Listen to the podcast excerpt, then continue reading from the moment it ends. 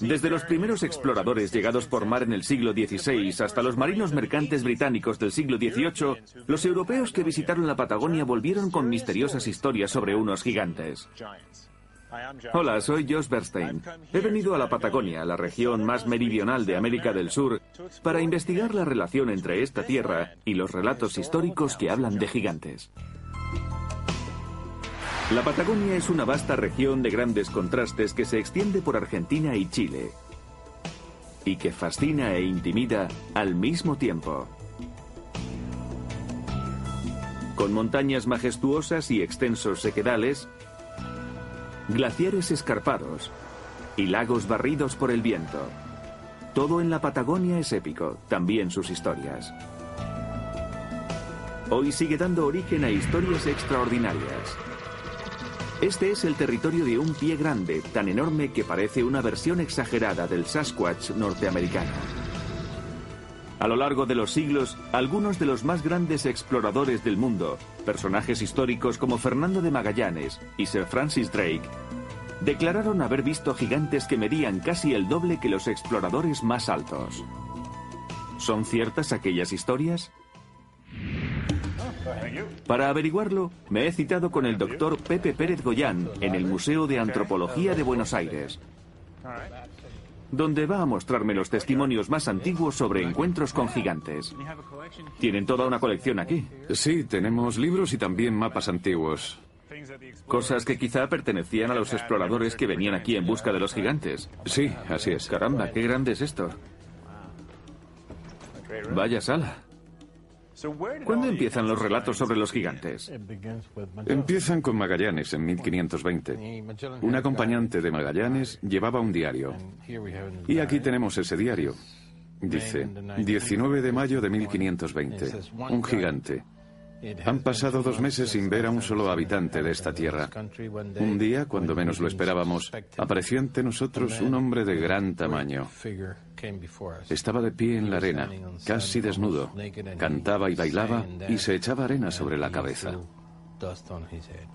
Vaya, ¿y esa es la primera referencia a los gigantes? La primera.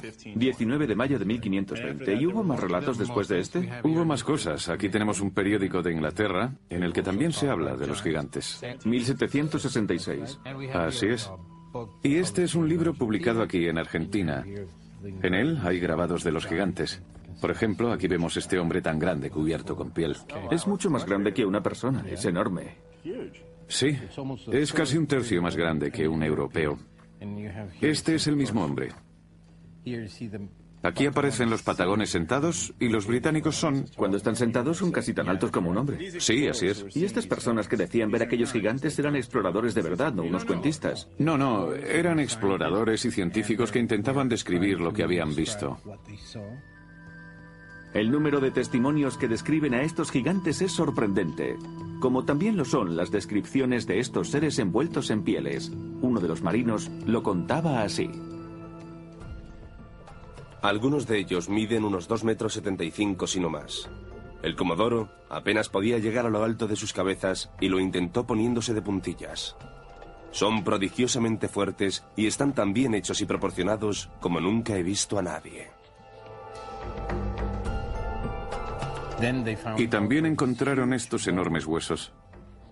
Huesos de gigantes. Eso es lo que pensaron. En 1616, los exploradores holandeses Jacob Lemer y Willem Schouten contaban su hallazgo de dos esqueletos de más de 2 metros 75 en Puerto Deseado. Dejaron los huesos donde los habían encontrado, pero su descripción convenció a la gente de que pertenecían a alguna pantagruélica raza de humanos. Dado que las fuentes tenían gran credibilidad para la gente, los relatos sobre gigantes fueron considerados verdaderos. Tanto es así que hasta los modernos cartógrafos empezaron a rediseñar los mapas de la región basándose en aquellas historias. Y aquí puede ver la región de los gigantes. La tierra de los gigantes. La tierra de los gigantes, en la Patagonia. Y llamaron a esta tierra Patagonia al ver aquellos enormes pies. Patagonia significa pie grande. Así que la palabra Patagonia significa pies grandes. Sí, así es. ¿Quién lo iba a decir? En este mapa inglés se le llama Patagonia y también en este en francés. Los patagones. Aquí están los patagones. Yo creía que era una especie de mito. No. Era gente acreditada la que describía a esos gigantes. Incluso hicieron mapas en los que daban constancia de su existencia. No pasa lo mismo con otros gigantes. No hay mapas que digan aquí viven los Sasquatch o aquí vive el Yeti, pero aquí dice gigantes, gigantes, gigantes. Las pruebas son convincentes. ¿Era una raza de gigantes? ¿Quiénes eran exactamente estos extraordinarios seres? Si los pobladores indígenas de la Patagonia eran gigantes, tal vez podríamos encontrar algún testimonio de ello en la cultura nativa actual. Para profundizar en esa teoría me dirijo al lado chileno de la Patagonia, donde visitaremos a un físico antropólogo. Veamos qué nos cuenta. Buenos días. Vamos a Chile.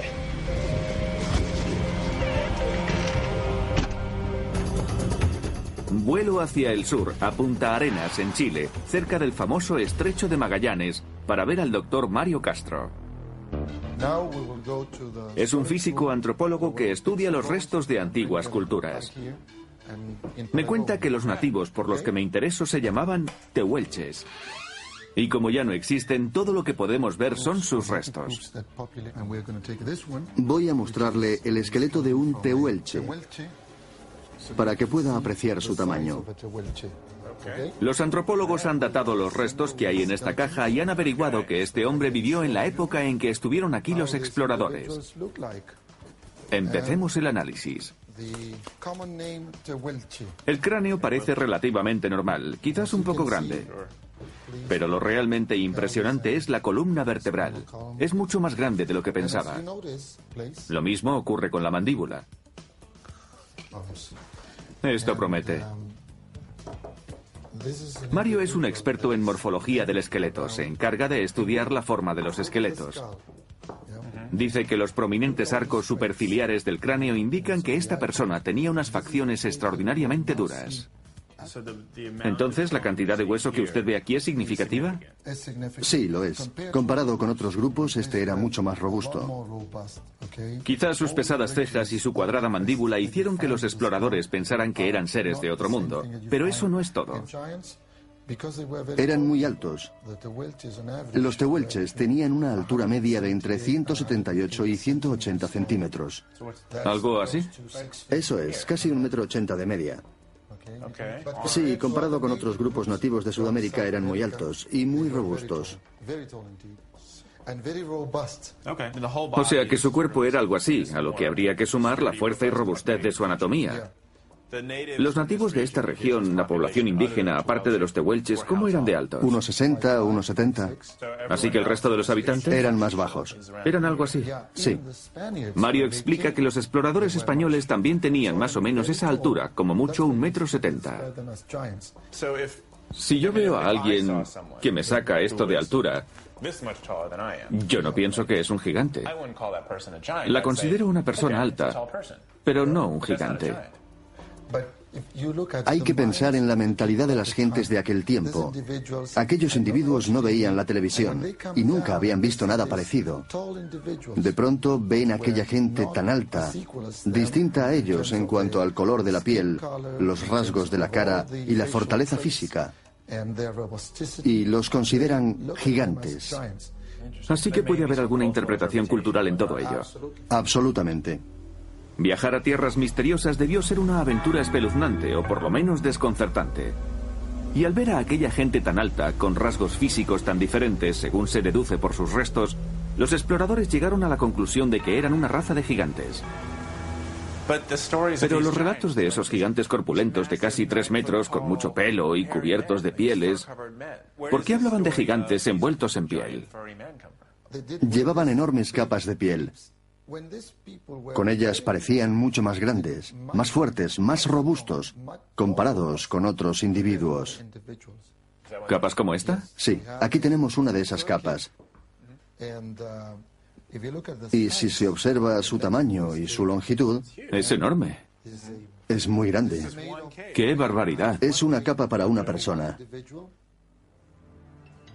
Quizás los nativos no fuesen más altos que yo, pero envueltos en estas enormes capas, a los exploradores les parecían tan grandes como montañas.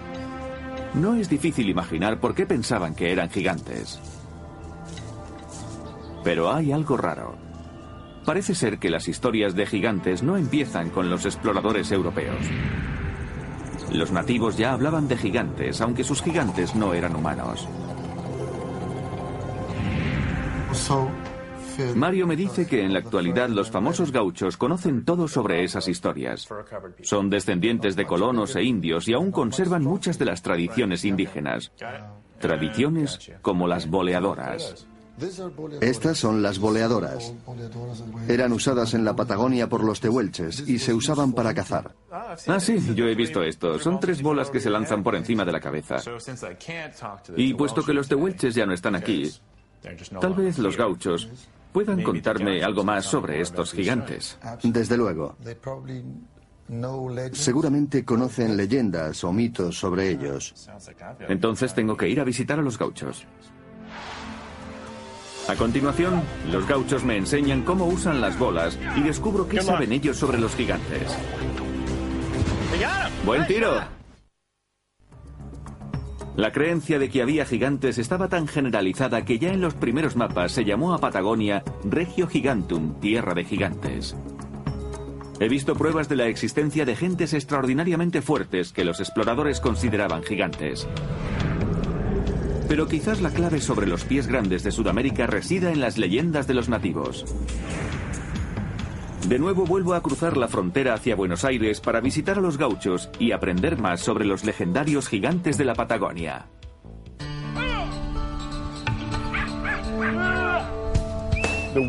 La palabra gaucho significa nómada o huérfano, persona sin ataduras.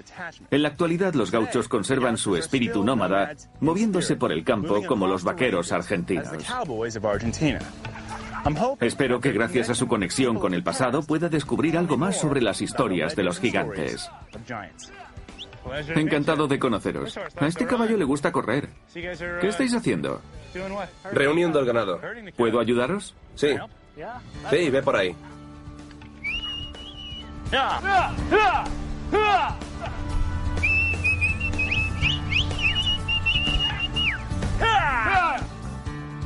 He visto las bolas que los tehuelches usaban para cazar animales.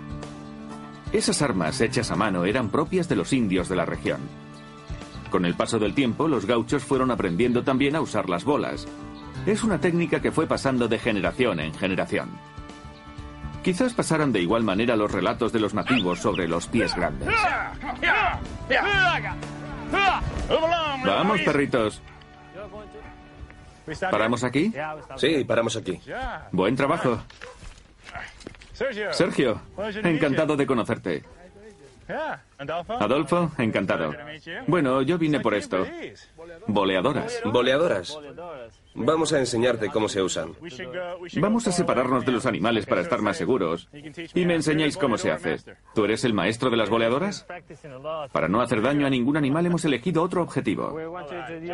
Te presento a Paisa. Las bolas pueden ser muy peligrosas. Por eso Paisa se ha colocado una protección acolchada alrededor de las piernas. Buena suerte, Paisa. ¿Preparado? Será mejor que nos retiremos. Haciéndolas girar por encima de la cabeza y lanzándolas con precisión, las boleadoras se enrollan alrededor de las patas de la presa, en este caso Paisa. Lo conseguiste, buen tiro. ¿Estás bien? Enhorabuena. Has salido con vida. Mira esto. ¿Me toca a mí? ¿Puedo probar? Yo no tengo la habilidad de Sergio. No voy a lanzar las bolas a ninguna víctima. Elijo un arbusto.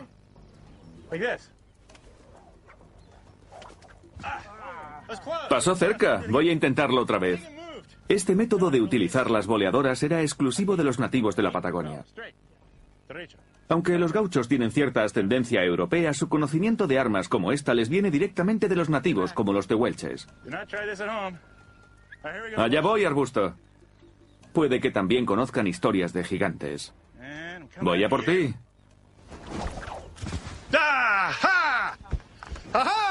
Adolfo dice que él ha oído esas historias. Se contaban historias sobre unas criaturas con mucho pelo, bestias que daban miedo. ¿Grandes animales?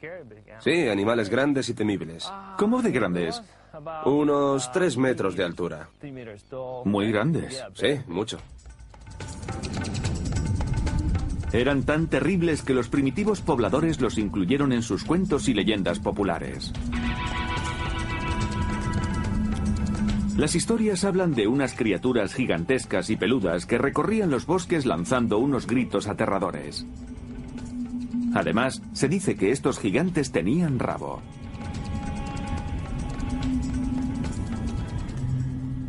Cuentan que las flechas no penetraban en su piel.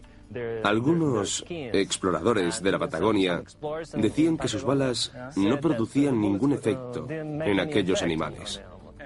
¿Y estas historias se cuentan todavía entre los gauchos? Sí, sí, han pasado de una generación a otra. La leyenda sigue viva. ¿Son ciertas estas leyendas? ¿Existía aquí un pie grande con rabo? Para determinar qué hay de cierto en estas historias, viajo a la ciudad costera de Bahía Blanca para hablar con una famosa paleontóloga.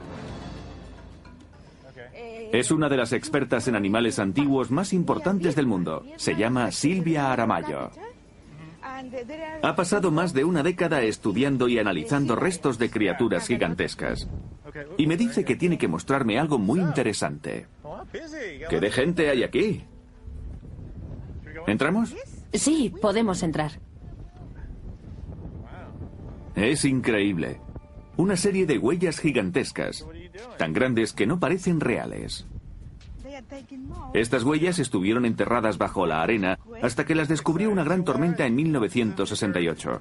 Los compañeros de Silvia, Teresa Manera y Roque Bianco, fueron los primeros en verlas y en plantearse que podían ser fósiles. Hoy Silvia y su equipo están haciendo moldes de las huellas para tener constancia de su tamaño y forma. ¿Puedo poner el pie? Sí, pero tenga mucho cuidado, ¿eh? Lo tendré, es enorme. ¿Y el otro va ahí? Sí, ahí al izquierdo. Es asombroso. Resulta emocionante. Voy siguiendo la pista de unos gigantes y esta es la primera evidencia que he visto de huellas reales de gigante. La tierra de los pies grandes. Eso es lo que me han dicho que significa Patagonia. Puede que el nombre lo pusieran los exploradores al ver estas huellas. ¿Cuándo fueron hechas estas huellas? ¿Cuándo? Hace 12.000 años. Así que hace 12.000 años aquí había barro. Exactamente, había barro. Y llegó esa criatura gigante y dejó aquí sus huellas. Los paleontólogos saben esto por el modo de andar del animal y la profundidad de las huellas. La forma de las huellas les indica qué tipo de criatura las hizo. Huellas de megaterio. ¿Megaterio? ¿Qué es un megaterio? ¿Una especie de elefante? No, es un perezoso de tierra. ¿Esto es de un perezoso? De un perezoso, sí. Las huellas de los perezosos actuales son muy similares. Por eso los científicos creen que éstas pertenecen a alguna especie de perezoso. A medida que van apareciendo más huellas de megaterio, se va formando una imagen cada vez más clara de la criatura. Los perezosos son así de grandes. ¿Cómo sería este animal? ¿Este? Así. ¿Algo como esto? Es como un perezoso gigante. Un perezoso gigante terrestre. En posición erguida, el animal tenía 6 metros de altura y pesaba 5 toneladas. Eso significa 20 pies de alto y 11.000 libras de peso. Es gigantesco. Y estaba cubierto de pelo. Sí, eso es. ¿Y este perezoso podía caminar sobre dos patas? Caminaba erguido, cierto. Una criatura gigantesca que camina sobre dos patas. Eso es lo que me dijeron los gauchos. El pie grande que marcó estas huellas no es un mito. A continuación veo el gran esqueleto de un verdadero gigante patagón y exploro la guarida del monstruo. ¿Vamos? Vamos. Mi búsqueda de los gigantes de la Patagonia ha dado un extraño giro. Ya no busco gigantes humanos. Voy a la caza del pie grande mencionado en las leyendas de los nativos. He visto las huellas fósiles de una criatura gigantesca. Y ahora para tener una idea real del tamaño de este animal, me dirijo al Museo de la Plata, cerca de Buenos Aires, donde se exhibe el esqueleto completo de un megaterio. Estoy deseando saber más sobre estos gigantes. Por eso he venido a hablar con la jefa de paleontología, Susana Vargo. ¿Susana? Hola, Joe, encantada. Encantado. Es un sitio fantástico. El pintoresco Museo de la Plata tiene una de las colecciones más antiguas y más importantes del mundo de la paleontología y la historia natural. ¿Son huesos de verdad? Son todos de verdad. Esto es un elefante. ¿Hay algún gigante en esta sala? Aparte de los elefantes, los verdaderos gigantes están en la exposición de paleontología. Ya. Ah, este es el gigante que hizo las huellas que yo vi. Sí, es el Megatherium americanum. Megatherium americanum. Con un peso similar al de un elefante y 6 metros de altura, el megaterio era un animal impresionante. Este es uno de los muchos esqueletos que se han encontrado por toda Sudamérica. Se mantiene sobre las dos patas como si estuviese caminando. ¿Es así como se desplazaba? Sí, exactamente. ¿Hay alguna forma de saber cuándo vivió? Vivieron desde hace dos millones de años hasta hace diez mil años. Hace diez mil años. Sí, en diez mil años. Pero no se sabe si los humanos modernos tuvieron algún contacto con el megaterio. Los expertos no creen que las historias de los nativos se basen en estas criaturas. Sin embargo, Susana dice que los primitivos pobladores sí tuvieron contacto con un primo de este animal, el milodonte. Y parece que el milodonte pudo ser el legendario pie grande de los nativos, una criatura peluda que atronaba el bosque por las noches lanzando gritos aterradores. Y aquí, en este museo, existe la piel de un milodonte. Pesa mucho. Es cierto, pesa. Sí, ya se lo dije. Esta piel fue encontrada hace un siglo, en 1895, y causó sensación porque nadie había visto antes algo parecido. Debe ser emocionante descubrir algo así. ¿Qué pensaron cuando la encontraron? Creyeron que pertenecía a una especie aún viva. Como la piel parecía tan reciente, creían que seguían existiendo animales como aquel. Pero ahora sabemos que pieles como esta pertenecen al milodonte y que tienen entre 8 y 10 mil años de antigüedad.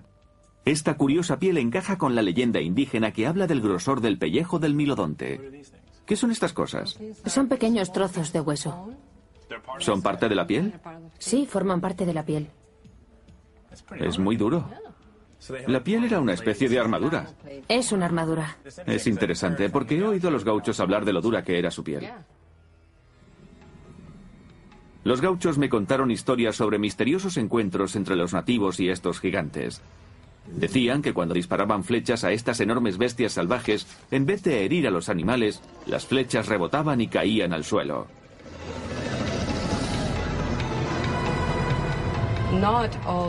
Viendo esta piel con huesos, aquellas historias parecen más creíbles. Susana me dice que los milodontes medían bastante más de dos metros, y eso es mucha altura. ¿Podría ser este el verdadero origen de las leyendas indígenas sobre los gigantes de la Patagonia? Me pregunto si los milodontes seguirán existiendo desde la época de los primeros pobladores. Los científicos no tenemos pruebas de ello, pero hay gente que cree que aún existen. Los milodontes encajan con los criterios del animal que busco. Caminaba sobre dos patas, estaban cubiertos de pelo y eran verdaderos gigantes de más de dos metros. Hay gente, los llamados criptofólogos, que creen en la posibilidad de que el milodonte siga vivo en la actualidad. Vuelvo a la Patagonia chilena, a la ciudad de Puerto Natales, para reunirme con Charlie Jacobi. Reportero, explorador y criptozoólogo, vive y trabaja en Londres. Pero puede que sepa más que ninguna otra persona sobre el perezoso gigante de Sudamérica.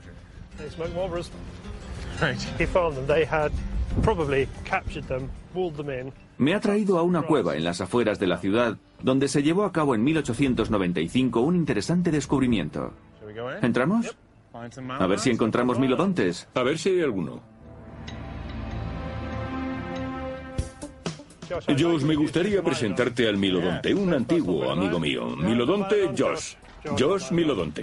Es un placer. Esta réplica a tamaño natural del Milodonte tiene unos 2,75 metros de altura. Parece un cruce de oso polar con oso hormiguero. Yo diría más bien una especie de hámster de 2,75 metros. Y no solía atacar a la gente. No, en absoluto. Sin embargo, parece peligroso. ¿Esta escultura está basada en lo que se encontró en la cueva? Eso es. Un capitán de la Marina llamado Hermann Eberhard compró toda esta tierra en 1890. Un día vino cabalgando hasta aquí y encontró esa piel en la cueva. La piel que vi en el museo parecía hecha de pelo y piedras. Con pequeños trozos óseos, exactamente. La piel parecía tan reciente que se pensó que el animal había muerto hacía poco. La fiebre del perezoso se apoderó de la sociedad británica y no dejaba de hablarse de él en la prensa. Y entonces es cuando la gente empezó a venir aquí en busca de estos perezosos de casi tres metros. ¿Tres pies? Metros. ¿Y pies? Dos. ¿Dos pies? Nueve pies. ¿Tres metros? Bueno, vale. Lejos de abandonar el tema, seguimos con la historia sobre la fiebre del perezoso. El director del Daily Express era un brillante joven que jugaba al cricket y pensaron que podría ser un buen explorador. Era mi bisabuelo, Hesker Pritchard. Hesker Pritchard, el bisabuelo de Charlie, vino a esta región en 1902 pensando que tal vez los milodontes estarían todavía vagando por el vasto territorio de la Patagonia.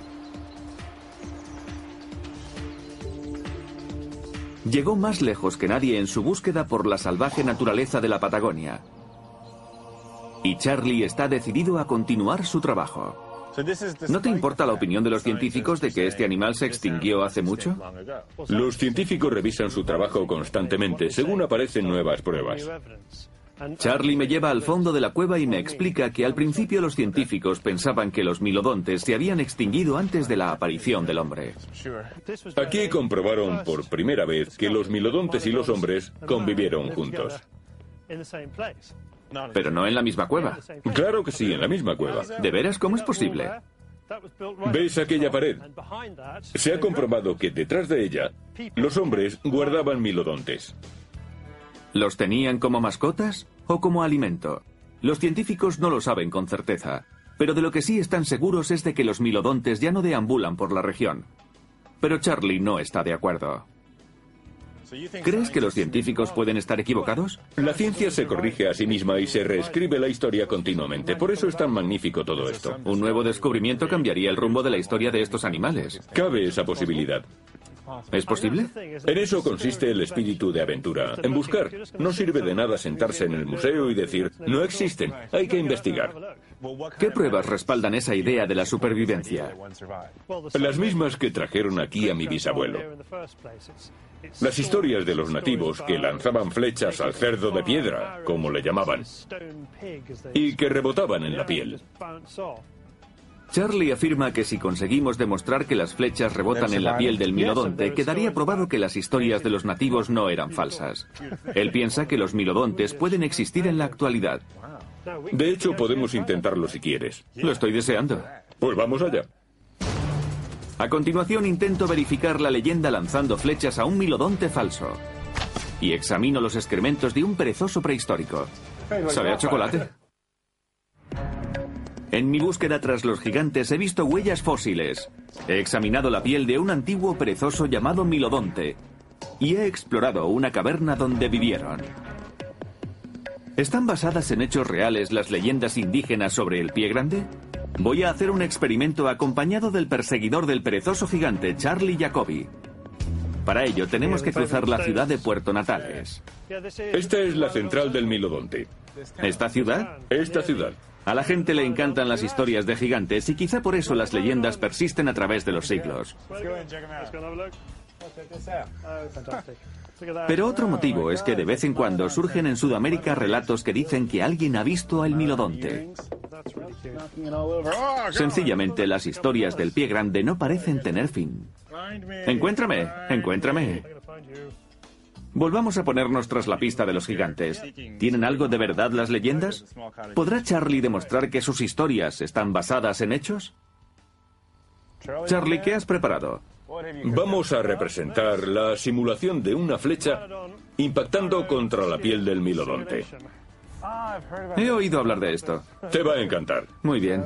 Vamos a asegurar bien este nudo. Sí. Tira un poco de la piel hacia arriba. Ya está. Esta piel es parecida a la piel del milodonte. Son tres pieles de cabra pegadas, con una capa de huesecillos en el interior. La piel del milodonte pesaba unos 200 gramos por centímetro cuadrado. Sí, es muy gruesa. Si la llevaras puesta encima, pesarías 45 kilos más. Ya. Una de las causas son los huesos, las pequeñas osificaciones que tiene dentro. Ya veo, has puesto piedras dentro entre las pieles. Es lo más parecido a las osificaciones dérmicas que hemos encontrado. Comprendo. Y lo que vamos a hacer es tomar un arco y una flecha y dispararla a la piel para ver si ocurre lo que dicen las leyendas de los nativos, que la flecha rebotaba en la piel del milodonte. De acuerdo, vamos a verlo. Bien, vamos allá.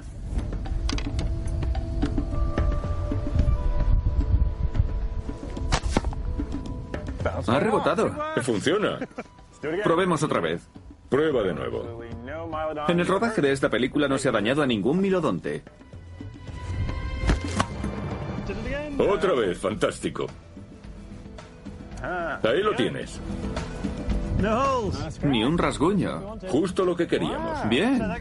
Por esto no estoy de acuerdo con esa gente que desprecia las leyendas indígenas sobre flechas que rebotan. Ese animal es como un tanque del Pleistoceno. ¿Es posible que un animal de ese tamaño exista aún hoy?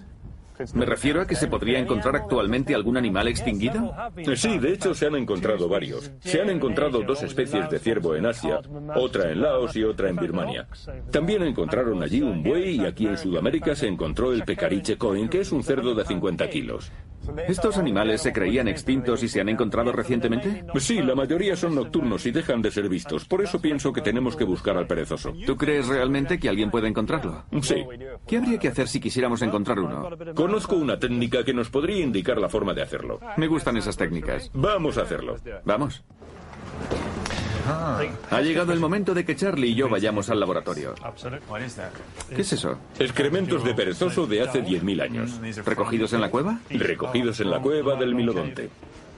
Cualquier persona que anduviese por ahí con una caja de excrementos llamaría mi atención, desde luego. Me lo imagino. Lo que Charlie tiene en la caja es lo que los científicos llaman coprolitos, excrementos prehistóricos. Si los restos estuviesen humeantes, serían de hace pocos minutos, ¿verdad? A mí no me parecen diferentes a otros excrementos. Esto asombró a la comunidad científica a finales del siglo XIX. ¿Creyeron que eran recientes? Así fue. 50 años más tarde, 30 años después de morir mi bisabuelo, averiguamos por la prueba del carbono que no eran recientes. Pero estos excrementos nos pueden contar muchas más cosas que su antigüedad. Por eso Charlie y yo vamos a hacer un poco de escatología forense. Esto podría ser interesante. Vamos a analizarlo para ver qué hay dentro. De este modo, deduciremos dónde podría vivir hoy el perezoso. ¿Cómo se toma una muestra de esto? ¿Lo rompemos simplemente? Tienes que coger un trocito, desmenuzarlo y ponerlo en ese plato de cristal. ¿De este tamaño? Sí, algo así. ¡Qué asco! Sabe a chocolate. Está bueno, ¿eh? Es como chocolate, no tan grueso. Bueno, un trocito así y no te lo comes. No te lo comas, desmenúzalo y ponlo en el cristal. Lo desmenuzo. Sí. Con solo cinco dientes en la mandíbula superior y cuatro en la inferior, los milodontes no podían masticar bien la comida. Y eso es una buena noticia para nosotros. Vaya. Lo que resulta increíble es la cantidad de cosas que se pueden ver ahí dentro. Sí, se ve un material fibroso. Eso es hierba, muchacho. ¿Y sabes qué plantas son realmente? Sí, se llevaron el material a la Universidad de Osada, en Escandinavia. Allí lo lavaron, analizaron el ADN y encontraron hierbas. Pelasia, coperasia y cosas así.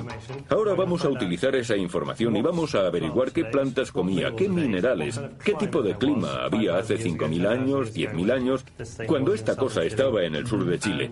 Y a partir de eso vamos a deducir dónde podría encontrarse hoy. Analizando los excrementos, los científicos han llegado a la conclusión de que el milodonte comía hierbas como estas. Una hierba considerable, se llama Marsipo spermum. Marsipo spermum. Y sabemos que esta hierba crece en el llamado páramo de Magallanes. O sea que estas plantas existían aquí hace 10.000 años. Sí, eso es. Están en las heces, en los coprolitos y siguen creciendo por aquí. Exactamente. Bueno, ¿y qué hacemos con esa información?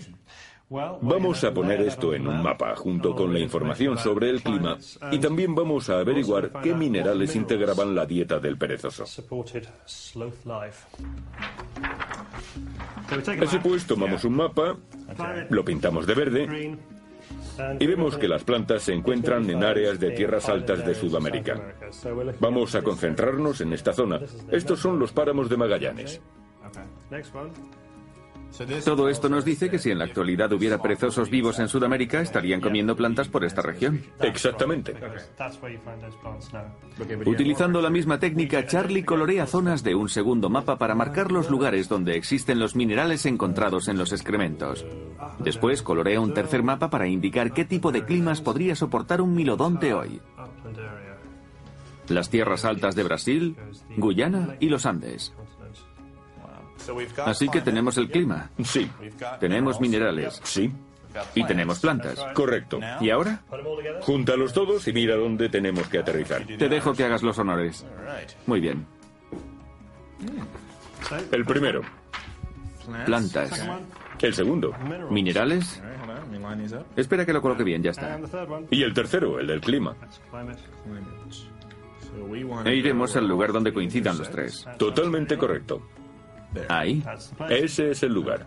Un lugar llamado El Calafate, al pie del glaciar Perito Moreno. Un lugar remoto hasta hace 100 años.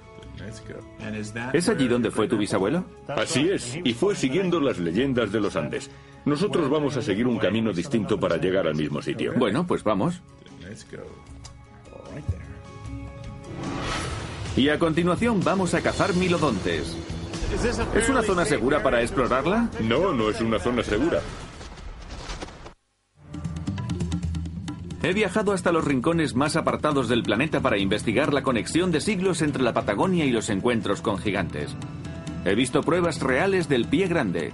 He lanzado una flecha a la piel simulada de un perezoso. ¡Funciona! Y he examinado los excrementos del perezoso prehistórico en busca de pistas sobre el lugar donde aún podría encontrarse.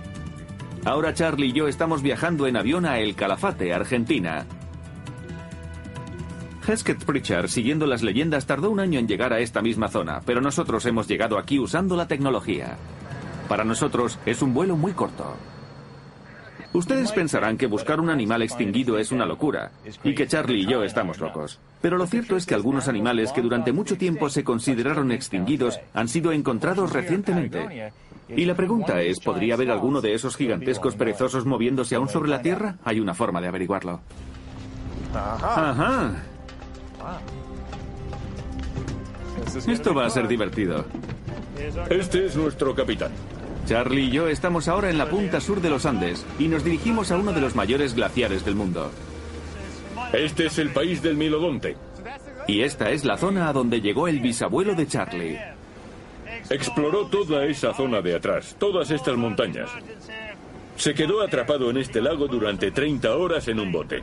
El viento se levanta por aquí con una rapidez increíble. ¿Ha sido bien explorada esta zona? Él fue el segundo o el tercero y se adentró en los Andes más que ningún otro explorador hasta entonces. ¿Ese es el glaciar? Ese es el glaciar. El glaciar Perito Moreno es uno de los más grandes del mundo. Hay tanto hielo aquí que aunque la temperatura suba varias semanas a más de 20 grados centígrados no se nota. El glaciar se extiende a lo largo de los Andes y termina en algunas de las más remotas regiones. Hay zonas por aquí que aún no ha pisado el hombre. Sí, es cierto, hay zonas en los Andes a las que aún no ha llegado el hombre. ¿Es una zona segura para explorarla? No, no es una zona segura. No lo es. Hay bloques de hielo que se desprenden del glaciar, hielo bajo el agua que puede salir a la superficie y destrozar el barco. Y hay icebergs por todas partes. Es como estar esperando que ocurra tierra adentro el desastre del Titanic. En ese caso, vamos allá. Vamos a la proa del barco para tener una vista mejor de esta impresionante masa de hielo. Un muro de hielo de 60 metros de altura y miles de años de antigüedad se levanta frente a nosotros. Nos sentimos diminutos ante él. Realmente es uno de los paisajes más espectaculares que jamás he visto. Charlie me comunica otra mala noticia. Existe una maldición. Muchas de las personas que se han dedicado a buscar el perezoso gigante murieron cuando tenían 30 o 40 años. No me preocupa, pero... ¿Qué edad tienes? Treinta y tantos. Yo también. Nos quedan 10 años, no está mal. ¿Y has esperado a que llegáramos hasta aquí para contarme eso? Perdona, Josh. ¿Qué pasa con eso? Sea o no cierta esa maldición, yo tengo una misión que es comprobar si el milodonte podría existir en la actualidad. Nos dirigimos hacia el glaciar porque Charlie quiere que yo vea el mundo escondido donde podrían encontrarse los milodontes. Aquí termina el país de los humanos y empieza el glaciar. Más allá quizá exista un mundo perdido. ¿Vamos a comprobarlo? Vamos. Charlie ha concertado una cita con un par de guías que pueden llevarnos a lo alto del glaciar. Hola chicos. Aquí estamos, este es Kuni. Hola, soy Josh. Encantado. Mucho gusto. Y Martin. Encantado de conocerte. Antes de empezar a subir las resbaladizas pendientes, tenemos que calzarnos unos crampones, unas púas metálicas que se colocan bajo nuestras botas. Sin ellos no podríamos andar por el glaciar. Seguidme, ¿vamos? Vamos. Resulta raro andar con esto, ¿verdad? Sí. Por aquí hay que tener cuidado, hay grietas grandes. ¿Qué profundidad tendrán? La suficiente para que un perezoso gigante pueda salir de ellas. Acercarse al glaciar en barco es peligroso porque pueden desprenderse bloques de hielo inesperadamente. Pero dicen que caminar por lo alto del glaciar es mucho más seguro, tanto que nos han dejado venir aquí sin herramientas ni equipos especiales para la expedición. Fíjate en estos chicos, van bien equipados para una expedición, con mochilas y herramientas. Y tú parece que vas a ver pájaros. Esta gigantesca masa de hielo cubre un área de 415 kilómetros cuadrados, que forma una barrera natural entre las zonas pobladas inferiores y las lejanas montañas que hay por encima. Como el deshielo es constante, el glaciar cambia de forma continuamente. He visto esto en las películas de Hollywood. Mira eso. No me imaginaba que fuese tan profunda. Hasta ahora ha sido bastante fácil, pero el recorrido hasta las montañas que hay al fondo es duro. Además, como la frontera con Chile está cerca, no podemos tomar un helicóptero para llegar hasta allí. Las autoridades no permiten la entrada de aviones privados en esta zona. Charlie me ha traído hasta aquí. Esto es lo máximo que podemos acercarnos a la zona donde podrían estar los milodontes. Este es el mundo perdido del que yo hablaba antes. ¿Las montañas que están al otro lado del glaciar? Eso es. Tiene todos los elementos del mundo perdido. Tiene un glaciar por dos lados y una gran masa de agua por el otro. Dentro están los minerales precisos, las plantas precisas. Este podría ser el lugar. Ha sido un largo viaje, pero he conocido cosas sorprendentes. He visto restos de humanos de gran tamaño que atemorizaron a los exploradores. He podido confirmar que las leyendas indígenas sobre el pie grande estaban basadas en pruebas muy sólidas. Y siguiendo las huellas, he llegado a una cueva donde los humanos primitivos convivían con unos gigantes bípedos. Estos gigantes, los milodontes, ¿seguirán vivos en la actualidad? En los últimos años se han descubierto especies de fauna salvaje que se creían extinguidas, las posibilidades de que las vastas extensiones deshabitadas de la Patagonia alberguen a un gigante con grandes pies no deberían desestimarse. Al menos por ahora.